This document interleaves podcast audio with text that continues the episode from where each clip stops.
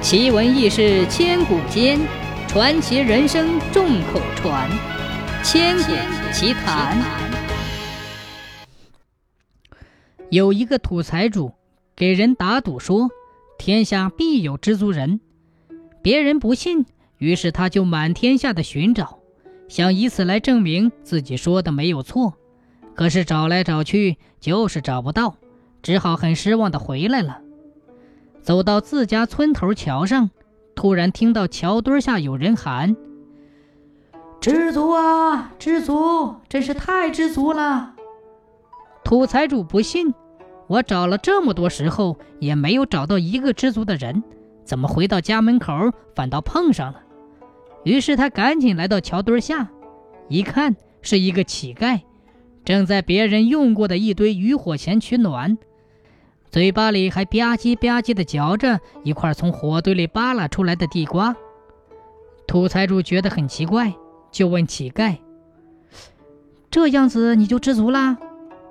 乞丐说：“嘿，桥下能避风，渔火能取暖，这地瓜虽然是人家吃剩下的，可它能充饥呀。难道这样我就不能知足了？”土财主恍然大悟，高兴的连连点头说。嗯，你说的对，说的对。从今以后，我会让你更加知足。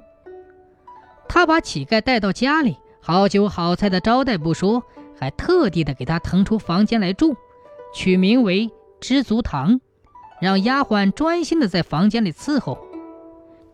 这一来，乞丐对土财主感恩涕零，从此更加三句话不离知足俩字。这一天。土财主要出门办事，临走之前把家里的事都托付给了乞丐，乞丐自然一一应允。可土财主怎么也没想到，待他办完事回来，刚踏进家门，那丫鬟就向他哭诉乞丐如何调戏他。土财主听了之后，顿时变了脸色。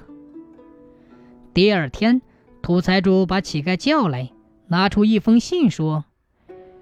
我有个朋友在某地，辛苦你跑一趟，把这封信替我交给他。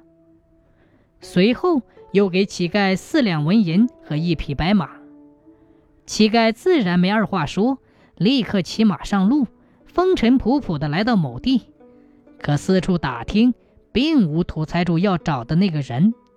这时四两纹银已经花尽了，乞丐只好变卖了白马，继续寻找。